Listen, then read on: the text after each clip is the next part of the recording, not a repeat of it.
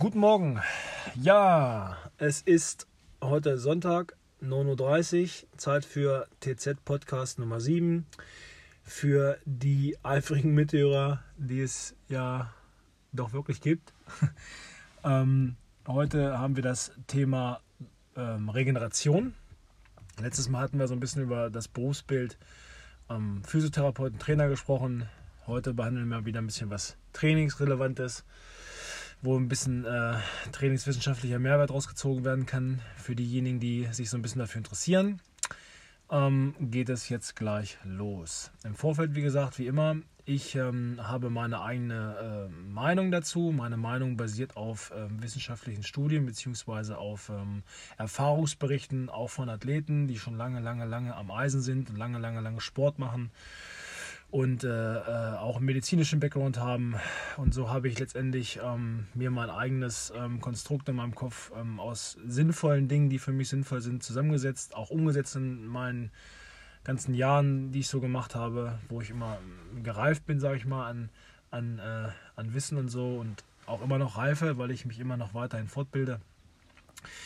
Ähm, derjenige, der mit mir mitgeht, geht mit mir mit. Derjenige, der nicht mit mir mitge mitgehen will in bestimmten Meinungen oder in bestimmten Äußerungen, das ist alles kein Thema. Es gibt immer auch in der Wissenschaft unterschiedliche Ansätze, unterschiedliche Sichtweisen. Es gibt Widerlegungen, Belegungen, Belegungen, Widerlegungen von Studien. Ähm, man muss einfach selber so ein bisschen Fingerspitzengefühl entwickeln, wem man jetzt letztendlich folgt und wem man äh, letztendlich so ein bisschen vertraut. Und so habe ich das genauso in meiner Vergangenheit gemacht und mache es auch immer noch. Also ich referiere jetzt hier, wie gesagt, auch frei, lese nichts ab. Die Dinge, die ich jetzt hier so äh, ans Tageslicht bringe, das sind Dinge, die sich in mir selbst manifestiert haben. Nach diesen Regeln und Gesetzen äh, lebe ich, treibe ich Sport und bin eigentlich die letzten äh, ja, ähm, 20 Jahre damit auch ganz gut gefahren. Das ist immer so ein kleiner Tipp. Äh, dann habe ich vielleicht nicht alles falsch gemacht. Okay, heute das Thema Regeneration. Letzte Woche, wie gesagt, das Thema Berufsbild Physio und Trainer. Heute geht es mal so ein bisschen um sportrelevante Dinge, die sich mal wieder in der Praxis oder wiederfinden.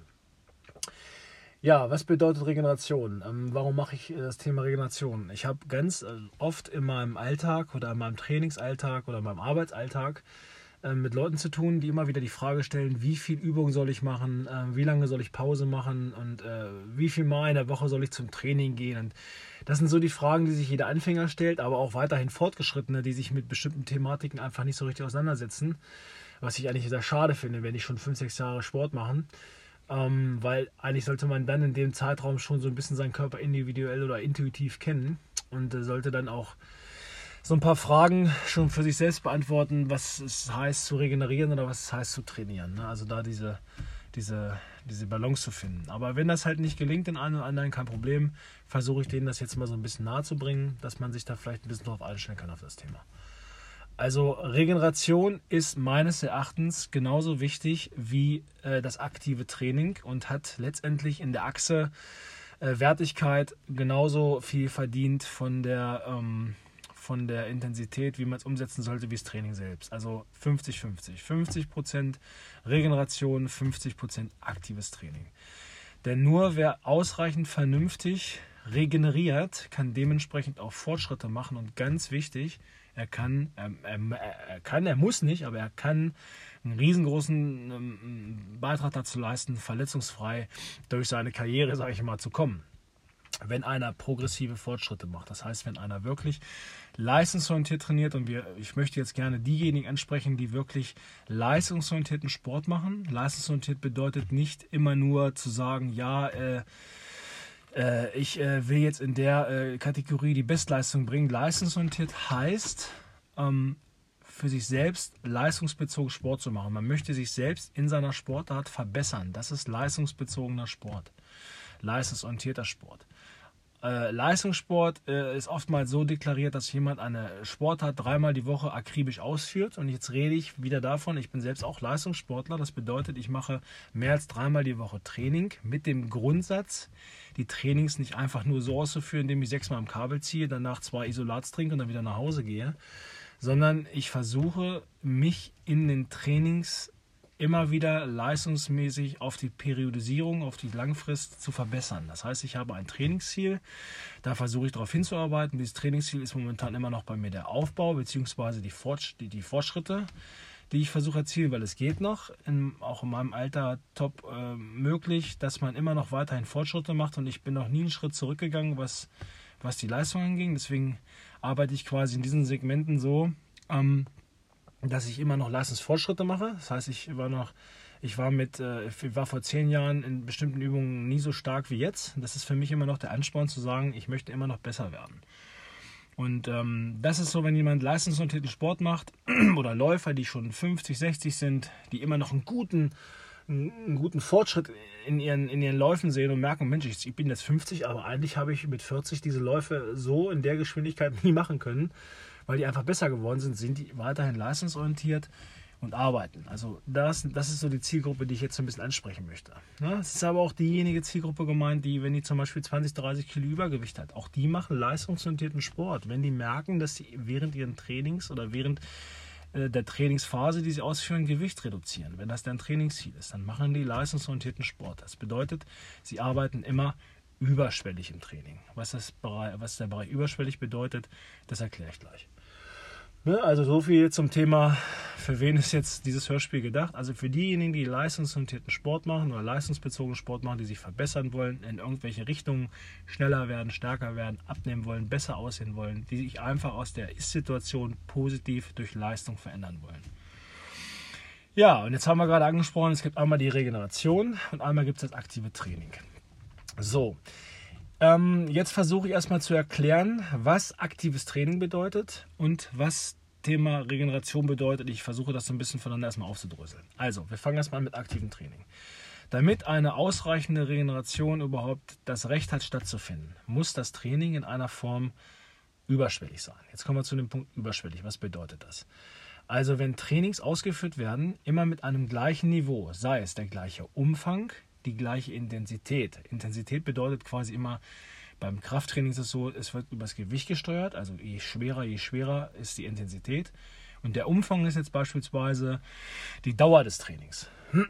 Also wenn ein Training immer gleich bleibt in der Intensität und immer gleich bleibt im Umfang, dann ist das Training nicht überschwellig, sondern wir degenerieren sogar. Das heißt, der Körper ist immer erpicht oder hat immer Bock drauf, sich wieder neu anzupassen an neue Situationen. Und wenn der Körper immer mit den gleichen Belastungsmustern pro Training beschossen wird, gibt es keinen überschwelligen Reiz. Und dann fängt der Körper an, sogar seine Leistungsfähigkeit zu verlieren. Das heißt, man muss immer einen draufsetzen. Selbst um die Leistung zu halten, muss man immer leicht überschwellig trainieren, damit der Körper den Ist-Zustand hält. Das ist ganz wichtig für die Leute, die das jetzt nicht wissen. Also ähm, wenn ich sage, ich trainiere auf Halten, dann nützt es nichts, wenn ich, äh, wenn ich ein Jahr lang am Stück immer nur mit 100 Kilo Bankdrücken mache, immer mit acht Wiederholungen, immer mit drei Minuten Pause. Das bringt gar nichts.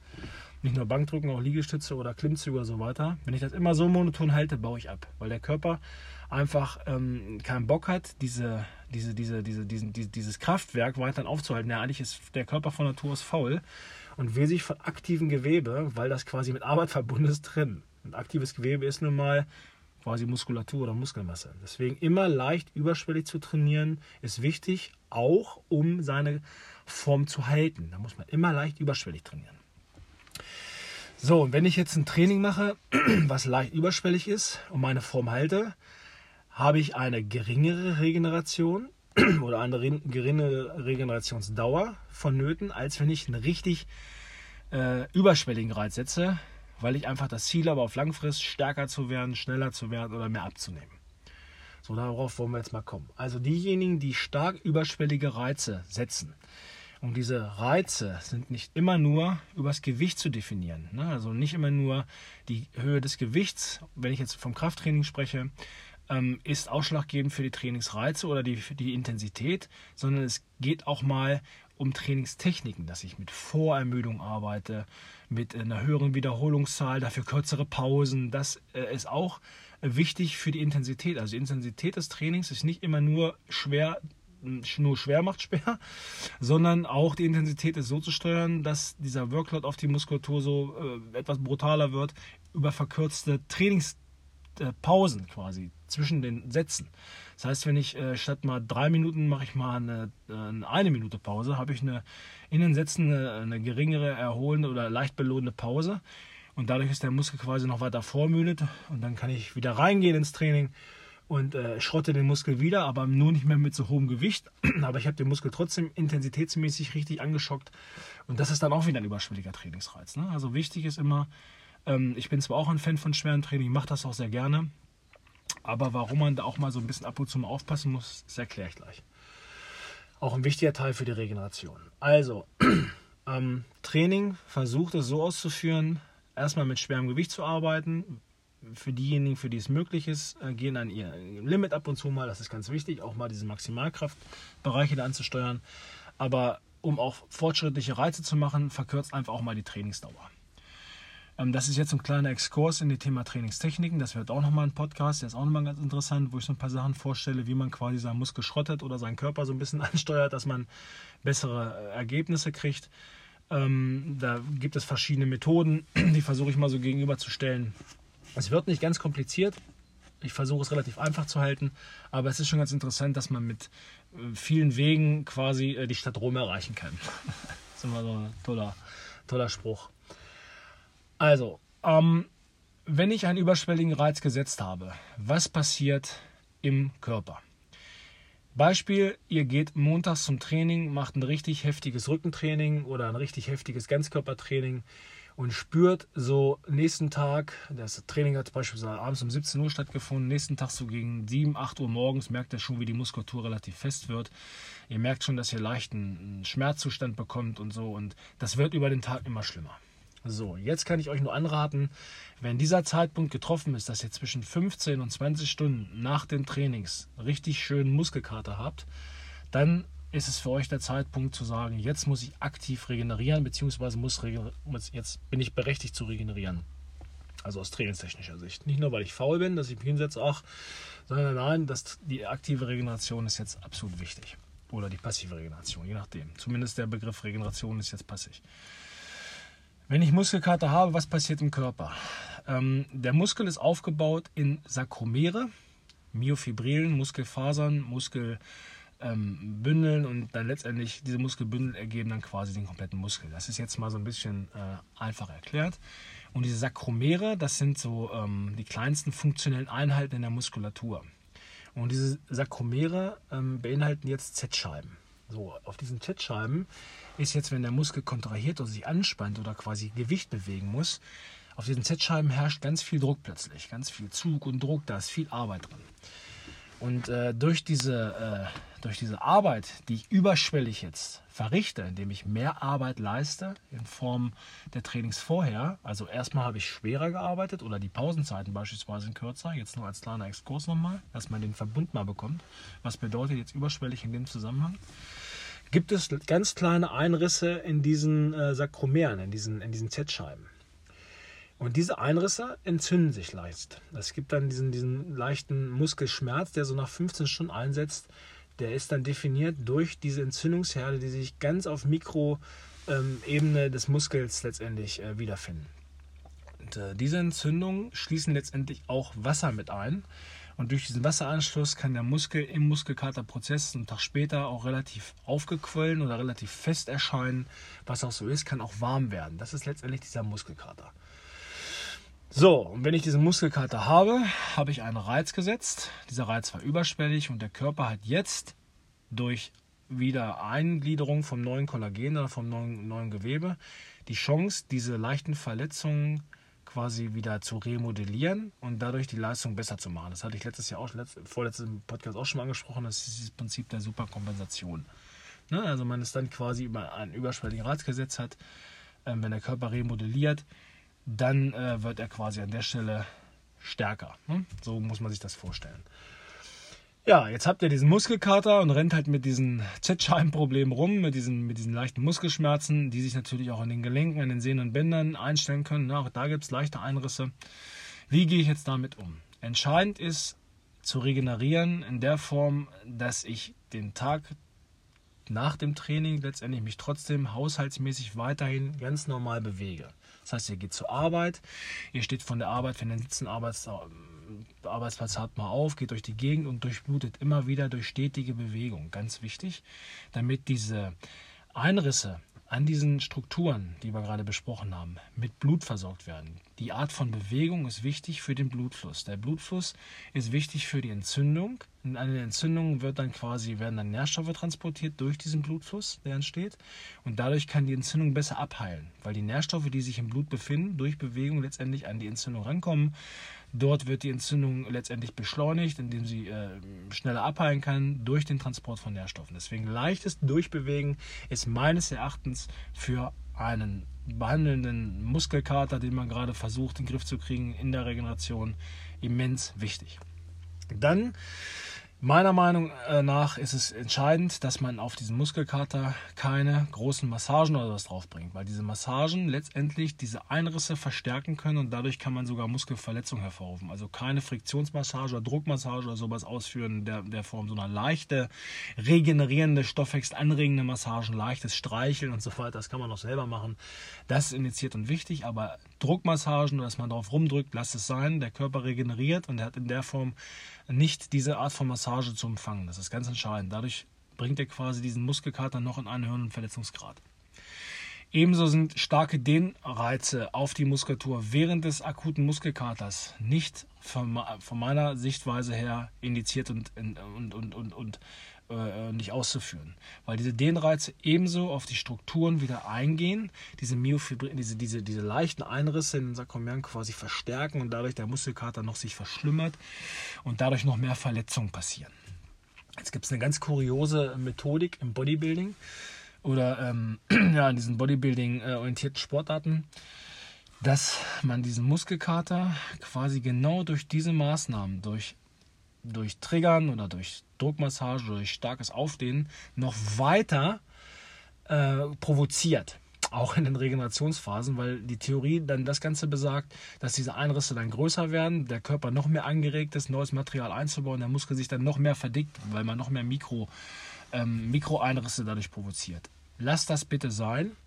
Das ist wirklich nur was für, jeden, für denjenigen, der sich ganz stark mit der Sache auseinandersetzt und der eine ganz gute äh, ein ganz gutes körperliches Wahrnehmungsgefühl hat. Ne? Also diese Methoden bitte nicht machen, höre ich immer wieder öfter mal. Ich sage, lass es sein. Ein Profisportler oder jemand, der richtig Leistungssport macht, über 10, 15, 20 Jahre, der seinen Körper komplett kennt, der kann diese Trainingstechnik anwenden, weil der weiß, was er tut. Der weiß auch die Länge der, der Dehndauer, die er da äh, quasi äh, auf seinen Körper wirken lässt. Aber macht dieses auch als leicht fortgeschrittene Athleten, sage ich immer, nicht nach. Ne? Also nicht den Muskelkater groß reindrehen, um diese äh, Verletzungsrisse ähm, zu erzeugen. Das ist wirklich nur High-End-Training. Ne? Also da wirklich die Finger von lassen, weil die Verletzungsanfälligkeit danach absolut hoch ist, äh, was zum Muskelfaserriss oder auch zum Muskelbündelriss oder zum Muskelriss führen kann. Ne? Also da würde ich in diesen Strukturen ganz stark aufpassen. Muskelkater ja, wenn der entsteht, was muss ich machen? Leichtes Durchbewegen, Alltagstätigkeiten machen. Meinetwegen, selbst wenn Muskelkater in den Oberschenkeln richtig stark ist, vom Kniebeugen, vom Kreuzheben oder von irgendwelchen Grundübungen oder vom Beinköll dergleichen, ein ganz lockeres Lauftraining machen, auch einen Tag später, so 10, 15 Stunden. Ihr werdet merken, dass danach die Muskulatur, äh, der Schmerzzustand abschwellt bzw. weniger wird. Aber es ist jetzt kein regenerierendes oder kein Training, was, was aktiv letztendlich, um die Leistungsfähigkeit zu verbessern, stattfinden darf. Es ist ein regenerierendes, ein aktives Regenerieren. Und das ist auch der Unterschied ähm, zwischen passivem und aktivem Regenerieren. Also wenn ich ein aktives Regenerieren mache, habe ich nicht das Ziel, wieder einen Trainingsreiz auszulösen in, in Form von so einer Verbesserung, sondern ich will die Heilung letztendlich dadurch unterstützen.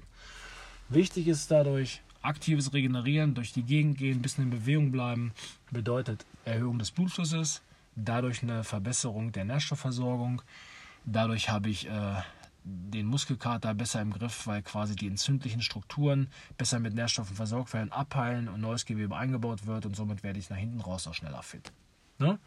Das sind so diese, diese grundlegenden Sachen, die ich machen würde, wenn ich äh, Muskelkater habe. Wie gehe ich dann damit um? Ebenso ist es aber auch entscheidend, wenn man sich kaputt und müde nach dem Training fühlt, dass dieser mentale Aspekt ganz wichtig ist, den man mit einbeziehen muss. Also wenn ich ständig mich müde und kaputt fühle, obwohl ich eigentlich keinen Muskelkater habe, ich fühle mich sehr antriebslos und so weiter, dann habe ich in der Muskulatur jetzt nicht mehr groß das Problem, sondern ich habe so ein bisschen psychisch und mental ein Problem. Kommen wir gleich noch hin, wie wir das im passiven Regenerieren besser in den Griff kriegen. Wenn ich jetzt einen Muskelkater auslöse durch einen Trainingsreiz, der über eine Woche dauert, war die Schädigung der Muskulatur zu hoch. Also ihr müsst es immer so steuern im Training, dass ihr, wenn ihr einen Muskelkater letztendlich erzeugen wollt, das Training so umzustellen, dass ihr einen Muskelkater bekommt und versucht es so zu dosieren, dass ihr den Muskelkater nach spätestens drei Tagen, spätestens vier Tagen, dass dann der komplett verschwunden ist. Weil sonst der Reiz auf das neuronale System oder auch auf die Muskulatur einfach zu hoch war, die Schädigung war zu hoch und ihr könnt in dem Sinne nicht mehr so gut regenerieren, weil ihr einfach dann so in so eine Art Übertrainingsprozess kommt. Das ist auch so ein diskutierter Prozess, aber es ist meines Erachtens so, wenn der Muskelkater einfach zu lange andauert, dann war die Schädigung der Trainingsreiz zu hoch und dann stimmt dieses Verhältnis nicht mehr von Anpassung zur Remodellierung und äh, dass man dadurch besser wird. Also das Verhältnis ist dadurch zu stark gestört.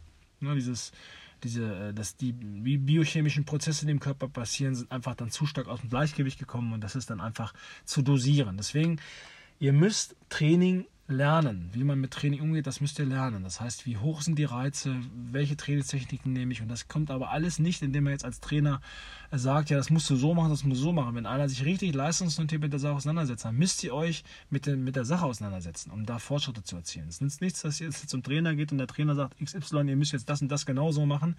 Wenn ihr auf diesem Niveau seid, dann ist es Gottverdammt an euch gerichtet oder ihr seid dazu verantwortlich, bestimmte Dinge auch mal auszuprobieren. Ihr müsst die Parameter vom Trainer äh, empfangen, dass ihr bestimmte Dinge einfach habt, wie man mit bestimmten Sachen umgeht. Das ist da, das habe ich jetzt auch damit gemacht. Ich sage, wie geht man mit Muskelkater um, was ist Muskelkater, nicht stark reindehnen und so weiter, nicht massieren, keine Ibus nehmen oder sowas dergleichen, die Entzündung nicht irgendwo chemisch noch zu unterdrücken. Das sind so die Parameter, die ihr drauf habt und aus diesen Parametern müsst ihr euch euer Konstrukt selbst zusammenbauen. Nur so wird ein Sportler effektiv besser. Ne? Also so wird, werdet ihr auch in euren Leistungen besser, wenn ihr euch mit der Sache selbst ein bisschen auseinandersetzt. Also ihr könnt euch nicht immer auf die, auf die Trainer dann so verlassen, äh, dass die euch dann quasi die, diesen, diesen Arsch voll Arbeit abnehmen. Das funktioniert nicht. Ihr müsst euch selber mit der Thematik auseinandersetzen. Ihr müsst aufgeklärt werden durch den Trainer, wie was passiert. Den Rest müsst ihr selbst gestalten. Ne, das ist wichtig, dass es an euch ist. Deswegen ist Training auch ein langer Prozess und man kann das nicht von heute auf morgen so lernen, sondern es ist ein langer Prozess. Und auch die Fortschritte, die man macht, sind nicht einfach so einem geschenkt, sondern die hat man sich hart erarbeitet. Und diejenigen, die Fortschritte machen, beschäftigen sich halt mit der Thematik. Das ist halt entscheidend wichtig. Ja, das sind so die Punkte zur Regeneration, was äh, die Muskulatur angeht. Und dann haben wir den Begriff der Regeneration, was das Mentale angeht. Wenn ihr nicht groß Muskelkater habt, aber ihr habt jetzt drei, vier Mal die Woche trainiert, ihr ähm, seid im Büro oder seid irgendwo auf Arbeit und habt immer 10-Stunden-Tage und habt richtig viel Stress und habt richtig viel Alarm, auch ums Training drumherum. Ihr kommt so kaum zur Ruhe, aber ihr pumpt beim Training auch ganz gut durch und fühlt euch irgendwann so nach zwei, drei Monaten komplett kaputt. Ihr schlaft schlecht und so weiter. Jetzt haben wir ein Problem, was das Ganze nicht nur körperlich mehr angeht, sondern das Ganze äh, auf mentaler Ebene. So, wenn ich jetzt auf mentaler Ebene äh, nicht richtig äh, auf der Höhe bin, dann werden die Trainings auch gefährlich und ihr könnt euch verletzen. Das heißt, weil ihr den Fokus nicht mehr richtig setzen könnt. Jetzt kann man gucken, woran liegt das, dass ihr mental letztendlich nicht mehr so auf der Höhe seid oder einmal kaputt seid und auch euch lustlos fühlt und antriebslos fühlt. Ähm, wenn ihr schlecht schlaft und so weiter sind das alles Dinge, die in dieses Spektrum mit reinspielen. Dann solltet ihr einfach versuchen, ganz banal den Cortisolspiegel, der bei euch äh, sich dann quasi in Stresssituation aufbaut, in den Griff zu bekommen. Ja? Das bedeutet, wenn ein Stresshormon permanent ausgesetzt wird, hat das, äh, wirkt, wirkt, das antizyklisch oder wirkt das äh, äh, äh, antiregenerierend in dem Sinne, weil ihr fahrt quasi nicht runter und äh, biochemisch oder botenstoffbezogen äh, im Körper passiert einiges, wenn ihr euren Körper immer zu stark unter Stress setzt. Dann habt ihr in diesen Stresssituationen noch nicht mehr die Möglichkeit, so richtig abzuschalten. Und wenn ihr ein Training ausführt, was obendrein noch äh, quasi euren Job quasi begleitet, ist das eine doppelte Anstrengung. Deswegen versucht an diesen Parametern Stress zu arbeiten. Äh, nehmt euch Ruhephasen, geht nicht mehr auf jede Party, geht nicht mehr jeden, jeden, jeder Einladung nach. Wenn ihr den Sport als Fokus ein bisschen setzen wollt, dann müsst ihr an diesen Stellschrauben arbeiten, dass ihr sagt, nein, heute hetze ich mal nicht von, von Kumpel A zu Kumpel B oder fahre mit dem noch Motorrad oder mit dem noch äh, äh einen Schnack halten, sondern nein, ich versuche jetzt einfach mal zur Ruhe zu kommen, vielleicht eine Runde rauszugehen, ganz in Ruhe für sich zu sein ähm, sich zu Hause hinzusetzen, meinetwegen ein kleines Nickerchen zu machen, mal die Augen zu, so ein Powernapping, einfach mal in sich kommen, dass man sein Stresslevel ein bisschen in den Griff bekommt. Man muss nicht immer überall hingehen und man muss nicht immer überall permanent präsent sein wenn man, sobald man merkt, dass das Ganze gegen sein Vorhaben gegen angeht, indem man müde wird und sein Training nicht mehr richtig machen kann, nicht mehr richtig pennt, dann habe ich da und da ein Problem. Also das ist so eine kleine Verhaltensweise, die ich jedem so nahelegen kann, so nach langer, langer Erfahrung, die ich so gemacht habe, wie ich mit bestimmten Dingen umgehe. Man muss auch mal lernen, Nein zu sagen und einfach, weil man auf sich hören will, weil man ja im Training besser werden will. Ne? Wenn man leistungsorientierten Sport macht, dann muss man quasi in dem Sinne die Abstriche machen. Und die Abstriche werden dann, wenn es auf diesem, auf diesem Stress, äh, äh auf dieser Stressbasis jetzt äh, basiert, dann äh, müsste man quasi in seinem Verhalten ein paar Sachen einfach zurückschrauben, damit man sich mehr auf das Training, auf die Regeneration, auf die Ruhe, auf dieses mentale Runterkommen ein bisschen ähm, fixiert. Man kann das Ganze jetzt aber auch folgendermaßen unterstützen, indem man zum Beispiel mit der Aminosäure L-Tryptophan so ein bisschen hantiert. So, was ist jetzt L-Tryptophan? L-Tryptophan ist eine sehr, sehr seltene Aminosäure, wenn nicht sogar die seltenste Aminosäure, die vorkommt in der Ernährung. Und äh, dieses L-Tryptophan ist äh, die Vorstufe von dem sogenannten Botenstoff Serotonin. Serotonin ist sozusagen so ein Glücklichmachhormon. Das ist, ähm, wird quasi produziert vom Körper. Das ist ein Teil des Hirnstoffwechsels. Und wenn ein Serotoninmangel vorliegt, kann dieser Mangel äh, zu starken Verstimmungen äh, führen, kann zu Stimmungsschwankungen führen und kann in dem Sinne auch äh, zu äh, einer mangelnden Schlafsituationen führen. Man kommt nicht mehr runter, weil es ist so ein Teufelskreis, der da entsteht. Ne? Also wenn man letztendlich Menschen, die Serotoninmangel haben, haben halt auch depressive Verstimmungen oder äh, können nicht richtig pennen oder können sich nicht richtig kontrollieren oder können sich nicht richtig, nicht richtig auf bestimmte Dinge fokussieren weil sie einfach unkonzentriert sind, sind äh, das ist wie gesagt wichtig äh, oder entscheidend bei Serotoninmangel. So, wenn jemand einen äh, L-Tryptophan-Mangel hat, weil dieses, ähm, dieses, ähm, diese, diese Aminosäure relativ selten vorkommt, dann könnte man jetzt mit L-Tryptophan, was man überall bekommt, supplementieren. Es gibt da ähm, bestimmte Dosierungsangaben auf den, auf den, ähm, auf, den, äh, auf den Verpackungen. Die kann man dann letztendlich sich mal durchlesen, kann die auf seine individuelle äh, Person letztendlich äh, einstellen. Und wenn man dieses L-Tryptophan nimmt, beispielsweise einmal am Tag, dann ähm, kann der Körper quasi mit Hilfe dieses L-Tryptophans durch bestimmte biochemische Vorgänge, durch enzymatische Prozesse Serotonin aufbauen. Und dieses Serotonin ist letztendlich äh, der, dasjenige, derjenige Botenstoff, ähm, der quasi dem Körper so ein, so ein, Glücksgefühl wieder so ein bisschen herzaubern kann. Und dadurch, wenn ein Körper ein Glücksgefühl erfährt, was hormonell quasi vorher nicht äh, so die Möglichkeit äh, hatte, sich durchzusetzen, dann hat er viel besseren Antrieb und ist auch mit der ganzen Sache positiver gestimmt und kann viel mehr nach vorne gehen. Ne? Also wichtig ist, L-Tryptophan sich einfach mal äh, zu besorgen, mit L-Tryptophan einfach mal zu supplementieren. Das gibt es legal überall zu kaufen. Wie gesagt, das ist ein Aminosäure, ein kleinster Baustein eines Eiweißes. Und mit diesem L-Tryptophan kann man quasi die Entstehung von Serotonin verbessern. Jetzt hat der Körper noch die Möglichkeit, wenn es dunkel wird, auf biochemische Prozesse, reagiert dann der Körper rezeptorisch, beispielsweise durch die Augen, ähm, dass er merkt, wenn die Sonne untergeht, dann produziert er den Stoff Melatonin. Melatonin ist ebenso ein Hormon, ist das sogenannte Schlafhormon. Und wenn dieses Schlafhormon nicht ausreichend vorhanden ist, gibt es auch Probleme bei Einschlafprozessen. Und auch das ist durch diese Aminosäure L-Tryptophan äh, zu regulieren, weil das im direkten Zusammenhang mit dem Serotonin steht. Also tagsüber produziert der Körper Serotonin, wenn es hell ist. Und wenn er quasi äh, schläft, dann fährt er die Serotoninproduktion runter und äh, dann gibt es quasi diese Melatoninproduktion, dieser, dieses Hormon. Und das sorgt dann quasi unter anderem für einen sauberen, vernünftigen, äh, stressfreien Schlaf. Also man kann da an den Strukturen mit diesem L-Tryptophan vielleicht schon einiges äh, einiges machen, dass man das Ganze zuführt, supplementiert, dann so ein paar Verhaltensregeln verändert und ähm, dann quasi äh, einfach mal das Ganze auf, dich, auf sich wirken lässt und dann gucken, okay, das äh, haut ganz gut hin. Ja? Also so viel zum Thema Training. Ihr müsst einen überschwelligen Reiz setzen. Diese überschwelligen Reize wirken sich körperlich dann in Form eines Muskelkaters aus, vereinfacht gesagt. Ihr habt jetzt den Begriff Muskelkater im, im, im Hinterkopf, was das Ganze bedeutet. Ne? Leichte Einrisse an den Sakromeren, dadurch gibt es eine Gewebsverletzung, dann fängt der Körper an und baut in dieses äh, kaputte Gewebe wieder äh, neues Kollagen und neues Material ein und wird dadurch besser mit einer leichten Bewegung an den trainingsfreien Tagen ähm, kann ich die Durchblutung anregen, auch durch ähm, warmes Wasser zum Beispiel oder durch, durch, durch Thermgänge oder sowas, kann ich die Durchblutung anregen. Die Durchblutung ist wichtig für die Versorgung der kaputten Bausteine. Die werden dann remodelliert und werden dann quasi beschleunigt wieder heile. Das sind so die Sachen, wie man das ganz aktiv macht oder man geht leicht, leicht joggen oder macht ein, leicht, ein leichtes Fahrradfahren. Wichtig ist an den aktiven regenerierenden Tagen, das sind keine Trainings, sondern es ist ein regenerierendes Training.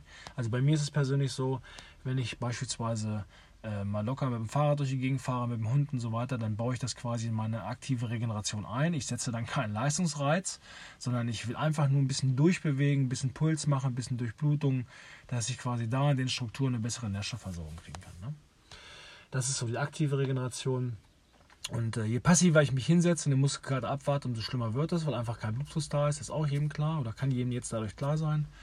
Und dann, wenn ich mental nicht richtig klarkomme, versucht ein paar Verhaltensregeln zu verändern, versucht euch so ein bisschen anzupassen an, an den Sport. Ist einfach nur mal so, ohne Arme keine Kekse. Es sei denn, ihr wollt lapidar ein bisschen dahin dümpeln, dann ähm, ist das ist das okay, aber wenn einer leistungsorientierten Sport macht, was ich gerade am Eingang definiert habe, ist es wichtig, sich auf das Training einzustellen. Ne? Oder halt, äh, äh, wenn das Ganze auf dieser mentalen Ebene passiert, weiterhin äh, so ein bisschen mit L-Tryptophan zum Beispiel was machen, ist eine wichtige Aminosäure in diesem Abschaltprozess, sage ich immer. Dementsprechend ist es auch wichtig, an der Ernährung generell was zu tun in den regenerierenden Tagen. Das heißt, wenn ihr regeneriert, versucht die Eiweiße ein bisschen hochzuziehen, die Kohlenhydrate ein bisschen runterzupacken und versucht, versucht die Kohlenhydrate an den aktiven Tagen einfach ein bisschen mehr hochzufahren. Weil wenn ihr regeneriert und letztendlich ähm, das Ziel habt, zum Beispiel abzunehmen oder das Ziel letztendlich habt, irgendwo Gewicht zu verlieren, ein bisschen Wasser zu verlieren oder die Form zu halten, versucht an den trainingsfreien Tagen in der Regenerierungsphase die Eiweiße hochzuhalten, die Kohlenhydrate wieder ein bisschen tiefer, die Fette ein bisschen höher und die Eiweiße ein bisschen höher, dafür die Kohlenhydrate ein bisschen tiefer.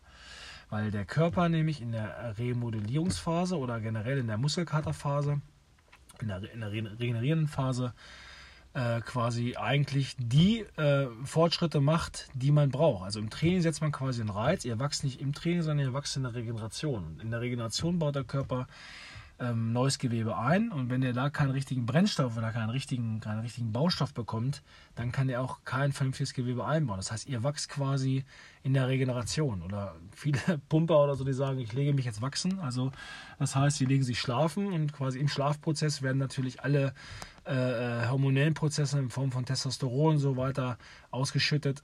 Dadurch ähm, wird quasi die Regeneration auch beschleunigt. Ne? Deswegen ist dieses Wichtige zwischen aktiv und passiv ist sehr, sehr wichtig. Ne? Also ernährt euch vernünftig, schraubt die Kohlenhydrate ein bisschen runter, schraubt die Eiweiße, die Fette ein bisschen höher, qualitativ hochwertige Fette wie aus Fische, zum Beispiel Omega-3, Omega-6 und dergleichen.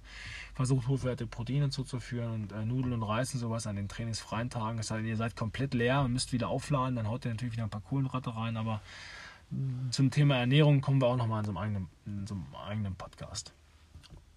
Ja, das sind so die Strukturen, die ich zum Thema Regeneration sagen kann. Äh, und ähm, wichtig ist auch, ähm, dass man die Trainingsmethodik äh, versteht. Da komme ich dann auch noch zu. Wie gesagt, Trainingsmethodik in dem nächsten und übernächsten Podcast. Mal sehen, wie wir das machen. Dann sprechen wir um Trainingsmodelle. Wie kann ich den Körper quasi richtig aktiv schrotten, dass ich, dass ich ein paar Reize setze, aber jetzt ist es wichtig, versucht die Regeneration so zu wählen, dass ihr entweder aktiv vernünftig und passiv vernünftig regeneriert und äh, nehmt euch auch Zeit für Regeneration. Ne? Und wenn ihr wieder ins neue Training einsetzt und ihr habt immer noch leichten Muskelkater auf den Strukturen, geht leicht in die Strukturen wieder rein durch leichte Trainings und arbeitet euch dann wieder leicht hoch. Ne? Aber nur dann ein Muskel ist richtig leistungsfähig, wenn ihr keine regenerierenden Prozesse mehr innehat. Das heißt also quasi, wenn der nicht mehr regenerierend wehtut oder muskelkatermäßig wehtut, dann ist der Muskel wieder am leistungsfähigsten. Ne? Aber auch nicht zu lange warten zwischen den Trainings, weil dann ist der Muskelkater wieder genauso wie vorher und der Anpassungsprozess ist weg. Also das sind, äh, wie gesagt, nochmal Themen für den Bereich Trainingslehre. Ich hoffe, es hat einige für euch so ein bisschen äh, erhellt heute und äh, ich hoffe, ihr bleibt gesund und wir sehen uns dann das nächste Mal dann wieder. Mach's gut. Ciao.